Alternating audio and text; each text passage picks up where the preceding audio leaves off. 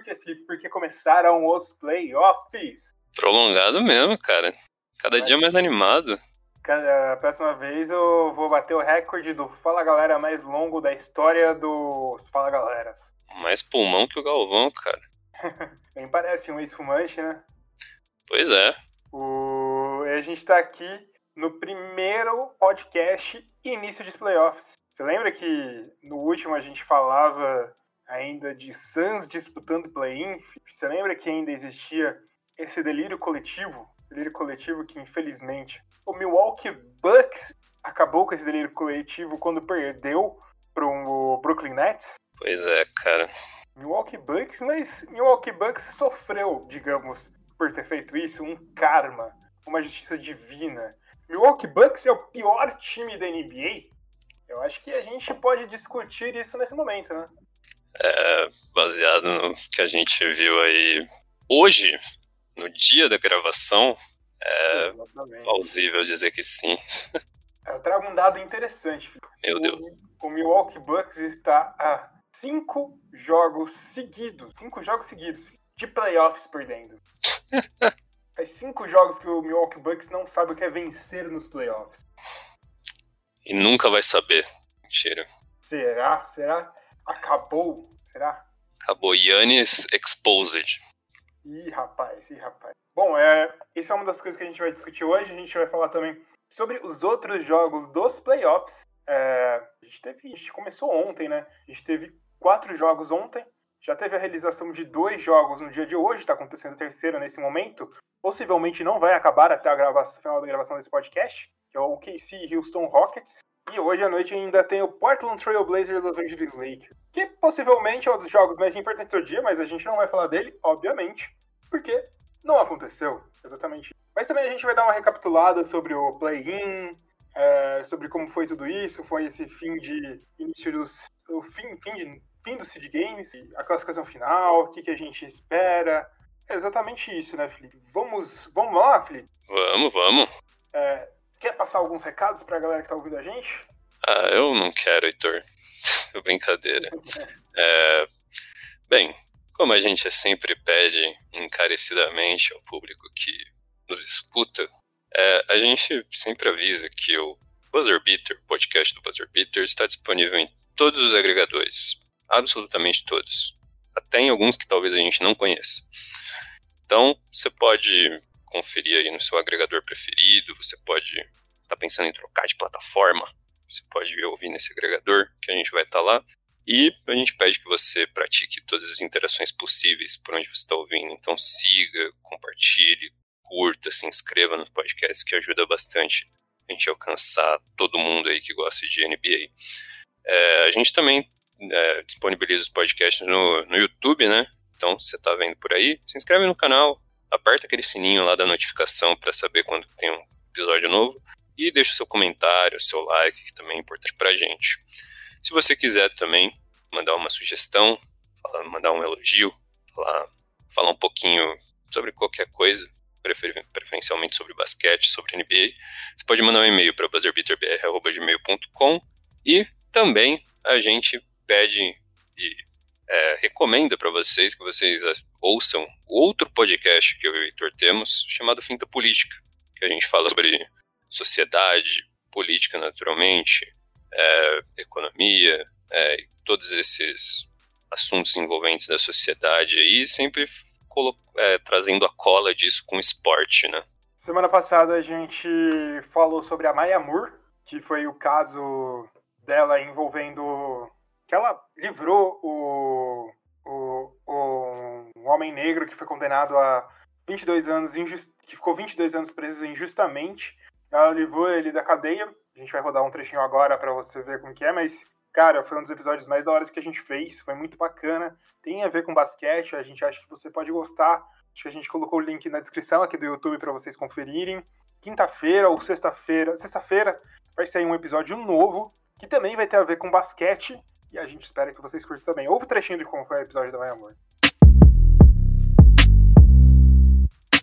Em julho de 1998, um jovem de 16 anos foi preso nos Estados Unidos, no estado do Missouri, acusado de assalto à mão armada. Jonathan Irons, um adolescente preto e menor de idade, foi encarcerado e interrogado durante dois anos, quando então recebeu uma condenação de 50 anos de prisão por um júri formado completamente por pessoas brancas.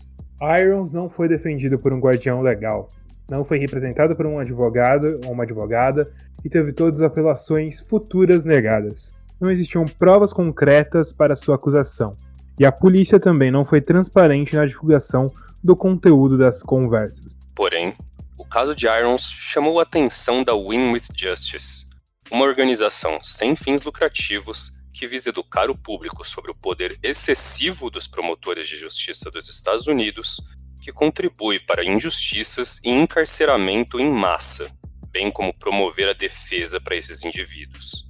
E é aí que o esporte entra na jogada. A ONG e a causa de Irons foi capitaneada por uma das maiores jogadoras de basquete da história, Maya Moore. Bom, Felipe, Felipe, Felipe, Felipe, a gente chegou aqui agora a. Vamos começar falando do princípio, né? Final do final do Sirin Games. Eu acho que. Eu, eu tava lá, né, Felipe? Você tava lá, eu ia comentar isso. Você participou. Lá. Exatamente, eu tava lá. Fui assistir. Fui até Orlando, seguindo todos os protocolos de saúde. E tava lá assistindo Phoenix Suns e. Phoenix Suns e quem, caramba? Não lembro agora quem foi o jogo. Foi, foi tão emocionante a situação que você não lembra o adversário, né? Foi o Phoenix Suns e o Dallas Mavericks. Brincadeira, eu não fui lá, eu tava assistindo pela torcida virtual. É uma experiência engraçada e interessante. Tava com um baita lugar maravilhoso.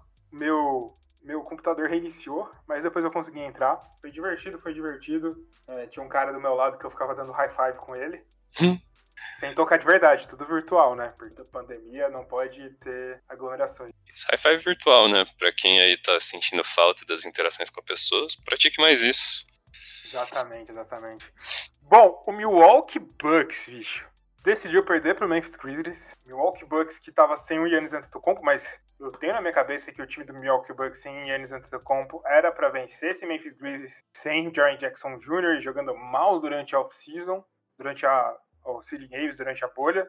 É, e depois a gente teve a gente teve o Suns vencendo o Dallas Mavericks, Suns terminando com 8-0 e não se classificando. Eu acho que é uma das coisas mais sãs da história da NBA. Impressionante. Impressionante, uma das coisas mais sãs da história da NBA. Muito bizarro. Isso automaticamente eliminou o time do San Antonio Spurs. E o Suns estava esperando, o, torcendo para o Brooklyn Nets vencer o Portland Trail Blazers. É, a gente vai falar um pouco sobre o Portland, que eu posso, na verdade, estar tá queimando minha língua, porque ainda tem o jogo do Portland, mas eu não gosto desse time do Portland. Eu acho que ele é, ele é pior do que a galera imagina que ele é.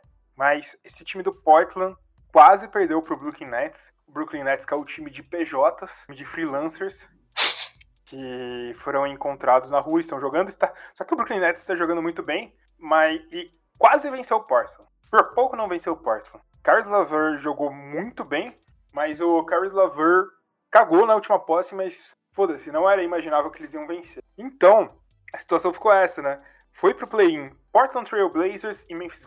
Foi, é, o, a história, né? Do, não dá para dizer nem que é só da bolha, mas do Portland como um todo é nas costas de Damian Lillard, né?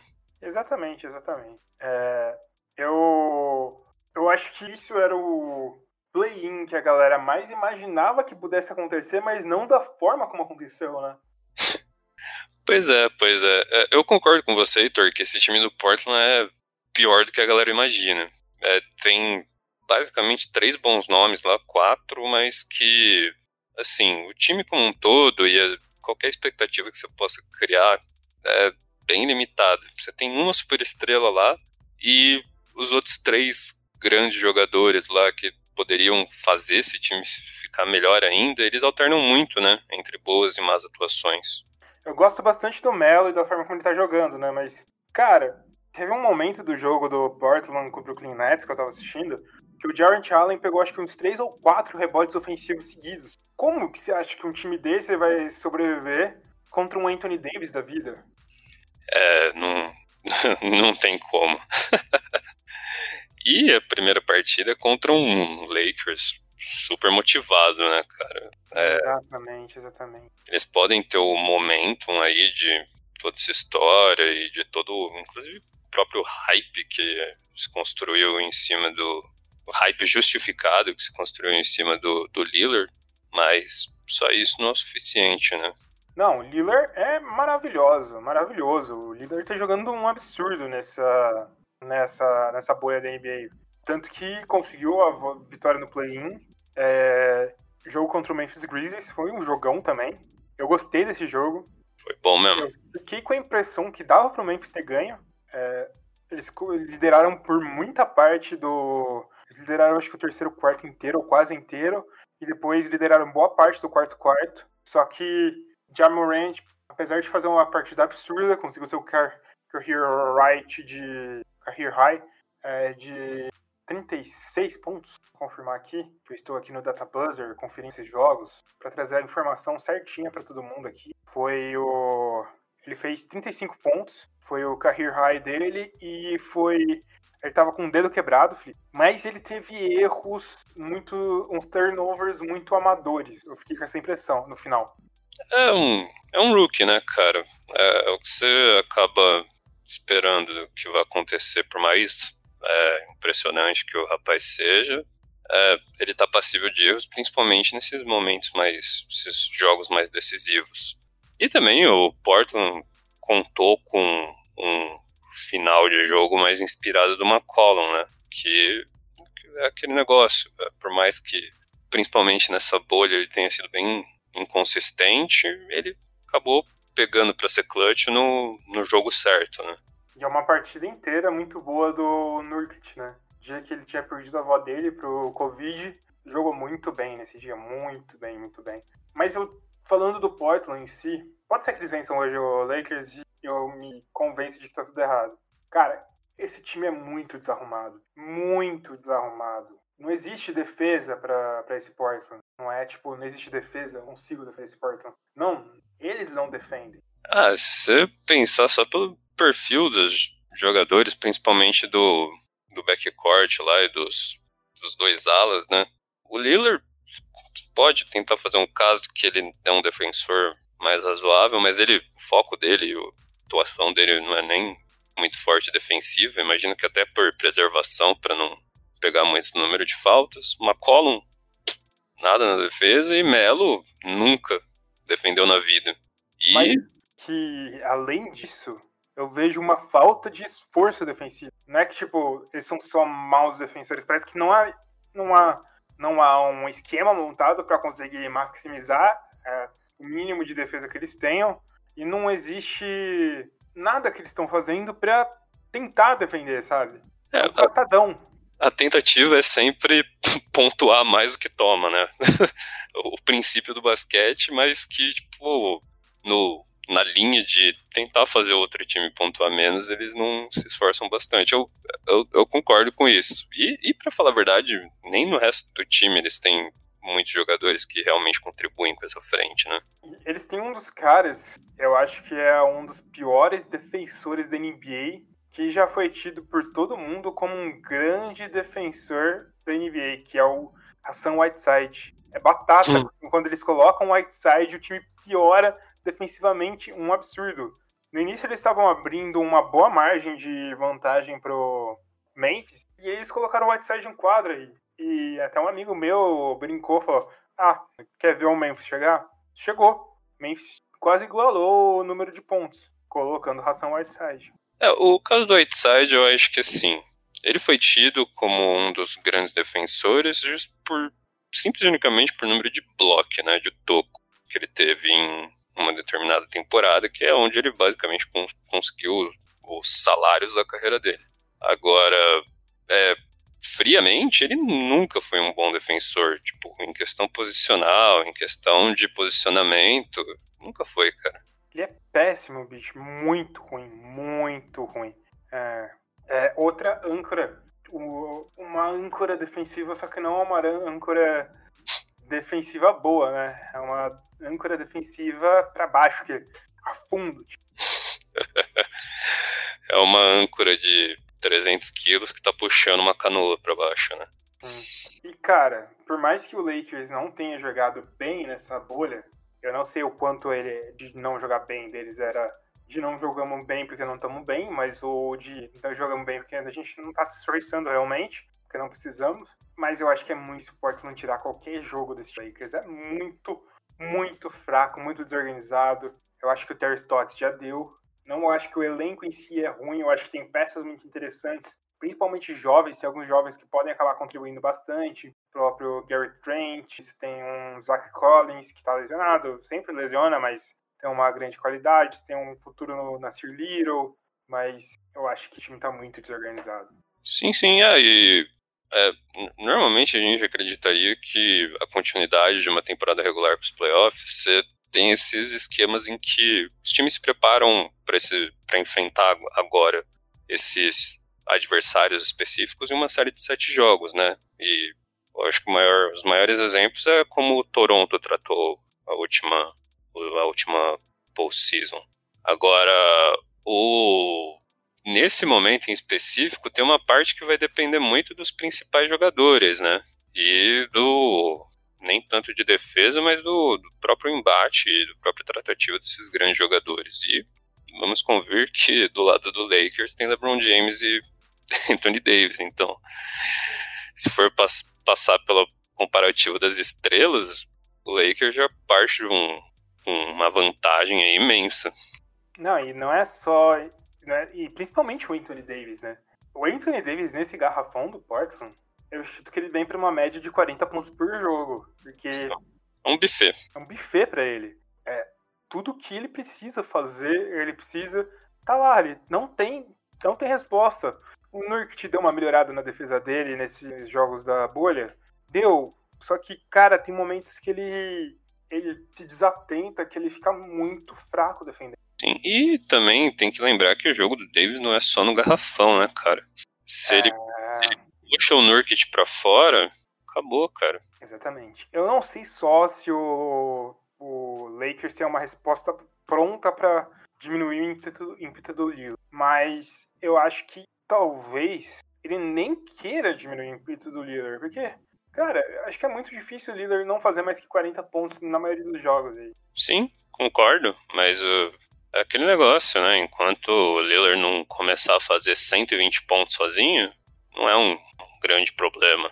É, exatamente. Bom, Felipe, é, a gente está falando de uma coisa que já aconteceu para quem está ouvindo, só que a gente está teorizando em cima, né? é, a gente tem coisas que já aconteceram para falar, que a gente consegue ser mais assertivo. pois é. A gente teve o primeiro jogo de Utah Jazz Denver Nuggets. Eu acho que hoje tem um segundo jogo acontecendo, né? Hoje, dia, hoje para você que está ouvindo, é, dia, dia 19, hoje às 5 da tarde, tem Utah Jazz e Denver Nuggets. E o primeiro jogo, cara, foi um jogo muito melhor do que eu imaginava, hein? Jogaço, jogaço. É, particularmente, eu tava com um pouco de medo da entrada do Denver nos playoffs, né? Tanto uhum. pela inconsistência na bolha, quanto por, sei lá, eu tenho um medo constante em relação ao que o Denver. Tem, eu tenho a impressão que o Denver é o tipo de time que pode perder para qualquer time dos playoffs, como pode muito bem seguir caminho da glória. Hum. Mas foi um jogaço, jogaço aço, baita treta, batalha do Mitchell com o Jamal Murray. Jamal Murray, que mal jogou nessa bolha, voltou com tudo, principalmente no fim. Eu acho que na prorrogação ele fez quantos pontos? Fez muitos pontos, eu não lembro quantos, mas foram muitos pontos na prorrogação. Jogo, o primeiro jogo da, do, dos playoffs já foi pra prorrogação. Isso é maravilhoso. Isso é incrível. É o que o povo quer. Exatamente. O povo quer cada vez mais jogo acontecendo. Um Donovan Mitchell absurdo, absurdo. 57 pontos, né? 57 pontos. Cara, que doideira, né? Que doideira. Ele foi o jogador mais jovem a fazer tantos pontos assim em playoffs desde o Michael Jordan fez 63 contra o Boston Celtics em 1986. Se eu não me engano, foi a terceira maior marca da história dos playoffs. Eu não tenho certeza disso. Essa informação, segundo, é menos certeza. Mas, cara, também, né? Como que você vai fazer? O que, que você vai fazer com um time que joga com o Donovan Mitchell, mas tem o Joe Ingles, tem o Rudy Gobert, mas os outros caras que completam o time titular são o João Morgan e Royce O'Neal. é, você tem um Jordan Clarkson, mas ele serve para contribuir mais vindo do banco, né, cara? Você pois não é. pode nem esperar muita coisa dele no time titular, você precisa de alguém na segunda unidade. Cara, é, cara. tirando o Jordan Clarkson, você tem um Niang que foi. É, mas teve um Tony Bradley que não pontuou. Tem o Emmanuel Moody que, cara, ver o Emmanuel Moody jogando basquete é terrível. Terrível. Uma das grandes decisões do Denver, cara. Exatamente, é horrível, é horrível. É horrível, horrível. Sim, sim. É, por outro lado, você no Denver teve a divisão de responsabilidade entre o Jokic e o Murray. O Murray acabou tomando mais o momento decisivo, mas o Jokic foi bem também. Uhum. E a segunda unidade funcionando, né? O time como um todo foi bem. É, tanto que a gente teve quatro, seis, seis jogadores que passaram da marca dos 10 pontos dois jogadores que passaram da marca dos 20 pontos, um que passou dos 30 e um que quase chegou nos 20 pontos, que foi o Jeremy Grant. Jeremy Grant, que aliás é uma coisa que a gente precisa ser, precisa ser dita nesse momento. Que baita negócio que o Portland conseguiu com ele, que o Denver conseguiu com ele, né? Com certeza, cara. Com certeza. Aproveitaram naquele momento que o KC estava querendo se livrar dos jogadores e deram apenas uma escolha de segunda rodada, então maravilhoso, maravilhoso. Eles precisavam, né? É eles tinham aquele cara, alguns caras que tinham funcionado muito bem durante alguns anos aí, principalmente de é, transição pro Jokic como estrela. Tinha o Wilson Chandler, tinha esses caras, e o Jeremy Grant chegou para cumprir. Eu, eu, eu, eu, vejo como ainda melhor essa função. Ele, ele é muito versátil, cara. Muito bom. Muito bom, muito bom, muito bom mesmo. Pouco, né? Pagaram um pouco pra conseguir um cara desses. É, cara, eu acho que não foi um resultado maravilhoso para o time do Denver. É, o Utah, apesar de ser um time bom, não veio brigar muito forte nesses playoffs. Eu não vejo esse time com muita vontade de vencer nesses playoffs, mas foi um resultado bom para o Denver, porque venceu, venceu. O que importa é vencer nesse momento, né? Sim, é, mas, mas é por isso que eu disse, tipo, acho que mesmo nas circunstâncias normais de uma temporada, o Denver para mim é sempre esse time que eu ainda não consigo acreditar neles indo bem em playoffs, sabe? Para mim pode muito bem perder numa primeira rodada. Para mim ainda pode tipo, tomar um sufoco desse Utah que tem três jogadores aí decentes. Pois é, pois é.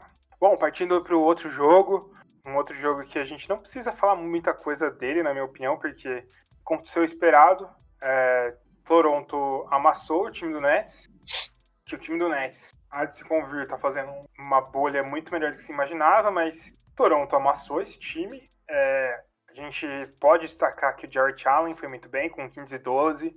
O Carlos Laver foi muito bem, com 15 e 15. Carlos Laver de point guard é uma coisa que eu gostei de ver. Não imaginava, mas eu gostei de ver. A gente teve o show do Cabarro, que tá com mais dois. Ele é o único cara que ficou positivo no plus minus, 26 pontos. Cabarro que vem passos largos para conseguir seu contrato definitivo com algum time. Alguém vai querer, vai levar o TLC. Mas deu Toronto, né, cara? Show de Van Vliet. Van Vliet vai ganhar muita grana nessa oficina. Vai. E o Toronto vai pagar. é, o Toronto vai pagar. Só se alguém dá uns 30, 35 milhões para ele, que, sei lá, se paga, mas. É, não, não. É, naturalmente. Mas, é, e até porque o Toronto tem outras peças. Natural, óbvio que não com a qualidade que a gente tem no Van Vliet hoje, com a decisividade, mas a gente sabe que esse Toronto sabe desenvolver e criar outros caras. Mas o Van Vliet foi absurdo. 80% da linha de três chutando, acertando oito bolas, bicho. Eu acho que ele acabou de ter outro filho, cara. Só isso explica. Né, bizarro. E mostra essa frente do Toronto, que foi bem a realidade dos playoffs passados, né? Que, é, apesar do teu Kawhi fazendo absurdos, é, você tinha essa divisão, né? Joga, vários jogadores em alguns momentos sendo responsáveis por tomar conta do jogo. Teve o, o Ibaka também, maravilhoso, cara. Sete jogadores com pelo menos 10 pontos. O Toronto é o novo Spurs, cara. O Toronto é o novo Spurs. Isso é, eu acho que é claro para mim. É. E tem o melhor bromance da liga, que é o Anunobi e o Ibaka, né? O Ibaka. É, baita, baita bromance. Baita, baita bromance. Bom, outro jogo também. O grande clássico dessa rodada de playoffs, que é Boston Celtics e Philadelphia 76ers. Muita história, muita história. Primeiro teve história com Bill Chamberlain, Bill Russell, depois teve história com Julius Irving, Larry Bird. Primeiro, um fato triste que Gordon Hayward se lesionou, vai ficar um mês fora. Gordon Hayward, que vinha muito bem nessa temporada, evoluiu muito bem, voltou a ser muito importante, 17,5 pontos para a quarta opção de ataque é muito bom. Mas mesmo assim, o Philadelphia venceu, o, o Philadelphia perdeu para o Boston Celtics. É, a gente teve um, um Philadelphia sem um jogador muito forte na armação. Shake Milton tá lá substituindo o Ben Simmons. Na verdade, não. Na verdade, o Al Hofford acabou substituindo o Ben Simmons, que o Ben Simmons estava jogando mais de power forward. Mas eles estão sem playmakers, né? Titular, principalmente. É, então, tanto que teve muito da concentração de passe e bola que acabou passando por um Tobias Harris, né? Então, é, é muito, é muito estranho, é muito estranho.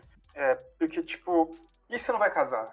Eu acho que se o Ben Simmons tivesse, era um matchup terrível pro Boston Celtics. Porque, primeiro que o Boston Celtics não teria muita resposta para impedir lá embaixo, e eles teriam uma dupla de jogadores muito boas, que é o Matt Stiebel e o Ben Simmons, que poderiam dar um, um afogo, dar uma sossegada, jogar uma água de, um balde de água fria em cima de é, Jason Tatum, Jalen Brown e Kemba Walker. Mas sem o Ben Simmons, eu acho que fica muito de Boston Celtics acabar perdendo pro Philadelphia. Né? Sim, sim. É, o...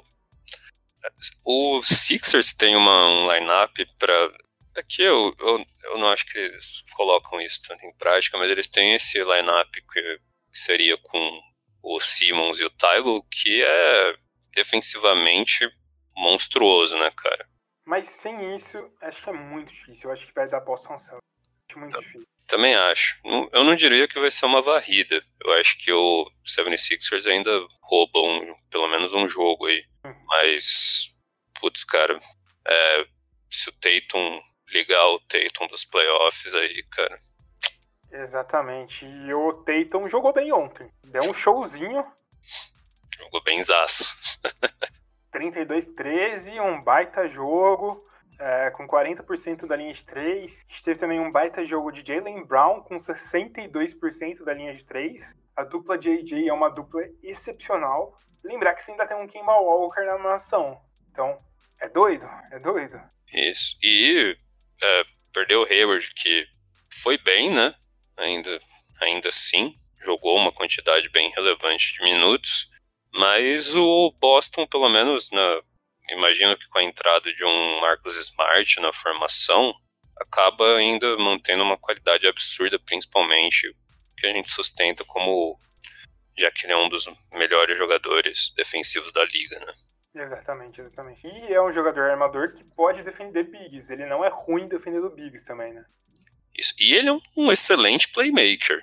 Uhum. Acho que ele não recebe o, os louros que deveria sobre a habilidade dele para criar jogada. Né? O último jogo da segunda-feira foi Clippers e Dallas Mavericks. Jogo polêmico. Teve algumas faltas e não marcadas. O Porzingis acabou sendo expulso. Foi alguma coisa meio meio ruim, né? Eu não gostei, não gostei dessas coisas que aconteceram. Não, não é uma vitória com gosto doce para você, Heitor? Não, não. Porque, cara, eu preciso.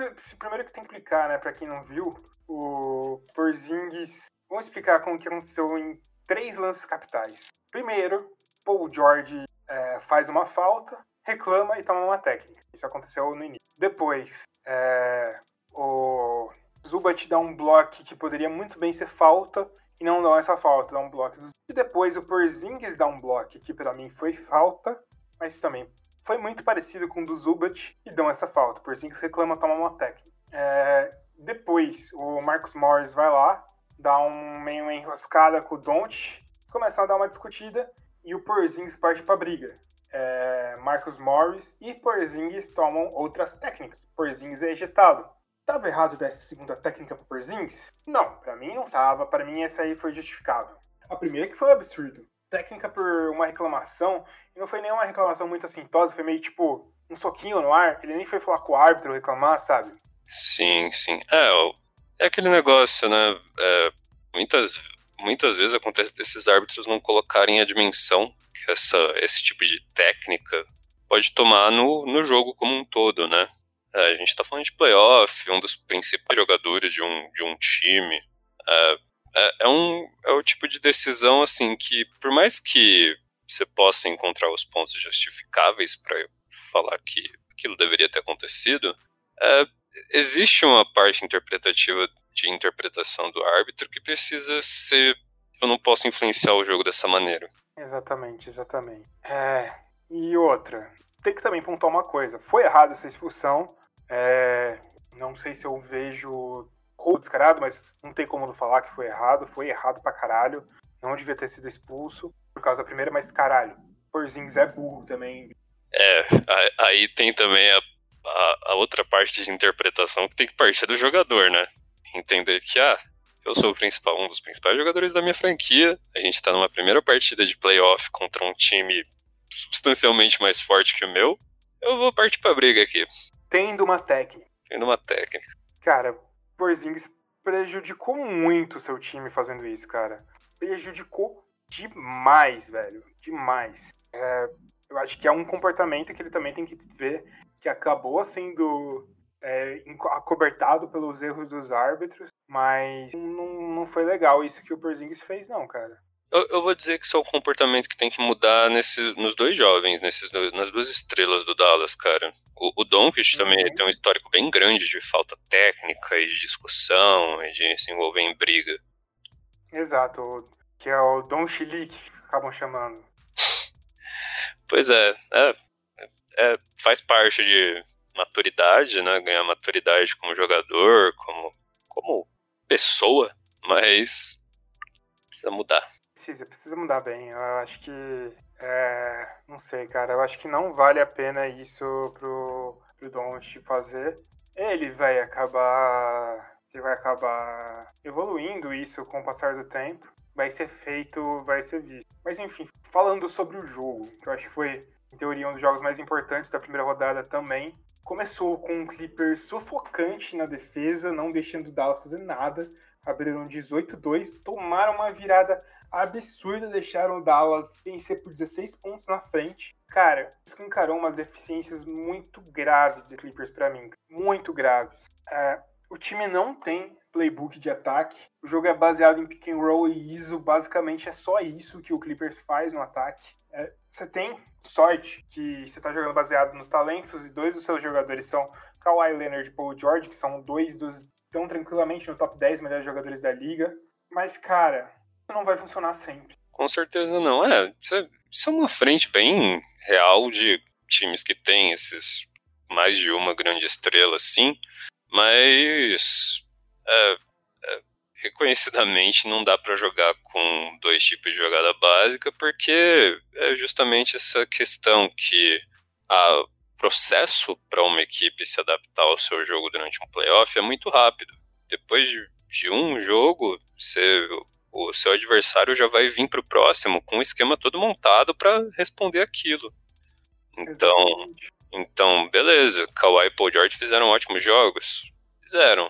É, mas é, eu acredito que isso também é reflexo do pouco tempo desse time junto, né? Desse time titular junto. Então.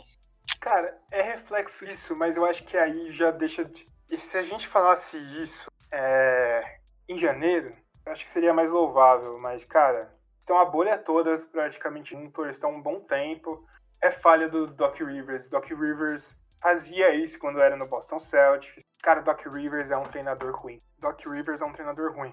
A defesa do Clippers foi uma merda. A gente não marcava nada de perímetro. O time do Dallas tinha situações absurdas de catch and shoot com ninguém aproximando. Se você faz isso contra um time como os Los Angeles Lakers que não tem um perímetro bom, é uma tática interessante, mas cara, o Dallas é um dos melhores times do perímetro da liga. Então tem algumas coisas muito sinal amarelo para esse time do Clippers, cara. É, não, não, com certeza, com certeza. E né, agora não é um momento propício propício para fazer ajuste, né? Não, não tem nem como, nem como. Eu sou muito grato pelo Doc Rivers, porque o Doc Rivers foi um dos motivos de Kawhi Leonard e de Paul George ter vindo, mas não é o momento para mudar agora, viu? Ele nem deve saber como mudar. Exatamente. Bom, é, a gente teve hoje dois jogos que já aconteceram. E o primeiro, cara, é o que dá o título para esse podcast. Bucks é o pior time da NBA, cara? Ah, Nicola Vucevic, MVP das finais. Olha. Teve outras peças importantes, né? Desse Orlando. É, Markel Fultz, relativamente bem. O DJ Augustin também entrou muito bem. Terence Ross contribuiu de uma maneira estranha. Normalmente ele produz bastante da linha de três, mas a pontuação dele saiu de outros lugares. Então, James Ennis bem? Exato. James Ennis mandou bem. Então, tipo, vários pequenos personagens desse Orlando aí que normalmente são role players, qualquer time aí, saindo do banco mesmo, mas que Bucks não teve muita resposta, né? Exato. E se o Bucks não teve resposta, não teve o que fazer, né? O time do Bucks, basicamente, Yannis Antetokounmpo e um pouquinho do Eric Bledsoe que jogaram bem. Sim, teve alguma produção do George Hill aí e tudo, mas, cara, o resto do time, lamentável. Don't de Vincenzo, horrível. Lopes, como a gente falou, horrível. Chris Middleton, muito abaixo. Os caras do banco nem dá pra exigir alguma coisa deles, mas também não foram bem. É, cara. Para começo de conversa, o Chris Middleton chutou relativamente pouco para o que você espera, de um, de, principalmente dele num playoff, né? Por mais que as ações se concentrem no Yannis, tudo. Pelo amor de Deus, gente. Eu, o Yannis antes do mal, né? O, o Yannis chutou mais bola de três que o Chris Middleton nesse jogo. E acertou mais. É, não faz sentido, cara. Não faz sentido. Pra, pra esse meu, nem, nem com o Yannis fazendo, tipo, 40 pontos ia dar pra esse Milwaukee fazer alguma coisa, cara. E olha que ele chegou perto disso. É. Que ele chegou perto disso. E o, o Orlando teve uma marcação muito acertada em cima do Yannis. É, eles não deixavam o Yannis respirar, não estava livre para fazer os movimentos dele. Tanto que acabaram fazendo com que ele tivesse cinco turnover, né? É, não é uma marca tão alta, mas é uma marca alta. Não é uma marca tão alta pro Yannis, mas é uma marca alta no geral.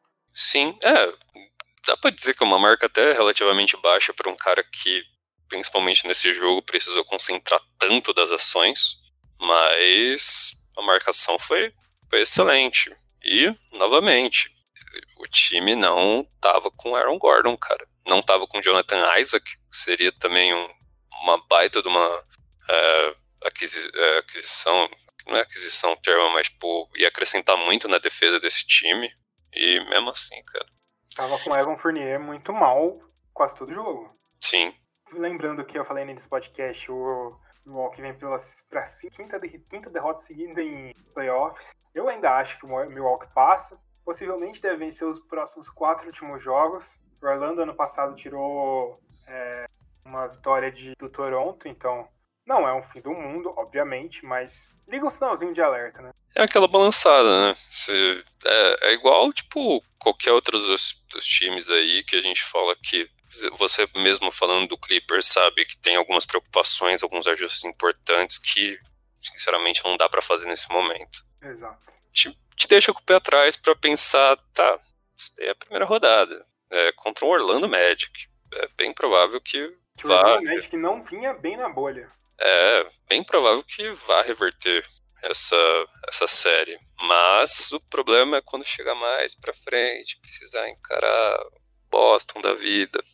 Toronto. Cara, é, aí já é outra história, bicho. A gente teve mais um jogo dessas, dessa, dessa mesma conferência, que foi Miami Heat e Indiana Pacers. Acho que é um dos jogos mais é, equilibrados dessa, desses playoffs.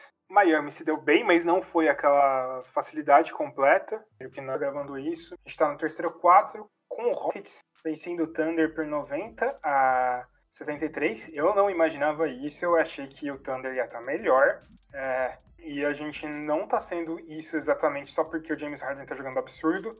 Está com 21 pontos, que em teoria é um número baixo para James Harden, mas a gente está tendo contribuição de Eric Gordon com 18 pontos, Ben McLemore com 14, Jeff Green com 13, PJ Tucker, Daniel House com 9, 8. Pode ter novamente um time com mais de com seis jogadores pontuando pra caramba. Pois é, cara. É, tem aqui, pelo, pelo que tá acontecendo agora aqui, olhando os stats, né, a gente não tem muita coisa saindo de alguns jogadores também do, do Thunder que seria necessário principalmente da segunda unidade, né? E da primeira também com o Danilo Galinari, né? Que tá mal pra caramba. Ele tá com 24 pontos. Danilo Galinari nada. Danilo Galinari eu queria destacar que tá bem. Mas tá o do Alexander que tá mal. Sim, sim, é. O Chris Paul tá fazendo a partida dele, de armar tudo, aparentemente. Assistência, rebote, um pouquinho de ponto tá aí, mas a segunda, é que a segunda unidade tá sendo nada mesmo. Dennis Schroeder, que deveria estar tá comandando isso, tá com 4 pontos no momento. Exatamente. Bom, tá difícil pro Thunder. Thunder. Não dá pra gente falar muito, a gente obviamente não viu o jogo porque a gente tá acompanhando agora, nem conseguiu assistir lances do jogo, tá gravando agora, mas é uma série que eu achava que ia ser mais pegada, principalmente porque o Houston tem o Westbrook, né? O Westbrook vinha sendo um dos melhores jogadores desse Tem outros jogos, né? É o primeiro também. A gente pode ver o que se, se ajustar melhor ao longo dos próximos jogos. Mas vai, é. vai ser uma série mais pegadinha. Eu, eu, eu acredito que vai ser uma série mais pegada, pelo menos. Eu acho que sim. Vamos esperar. Né? Bom, Felipe, acabou o nosso episódio. Ô, louco, mas já? Acabou o nosso episódio. Possivelmente semana que vem a gente entre, sei lá, vai que dá louco a gente entre e grava outro episódio, porque vai ter muita coisa acontecendo. E a gente quer atualizar as pessoas e dar nossos pitacos. E não, não precisar fazer episódios tão longos. Pode ser, pode ser porque Bicho, com esse tanto de coisa acontecendo semana que vem, vai ser absurdamente longo. Exato. Talvez semana que vem a gente já tenha decididos jogar times que vão pra semifinal. Nunca se sabe. Eita. Mas é isso, galera. Até semana que vem, até o próximo episódio. A gente se vê por aí. Falou, é nós. Tamo junto. Valeu.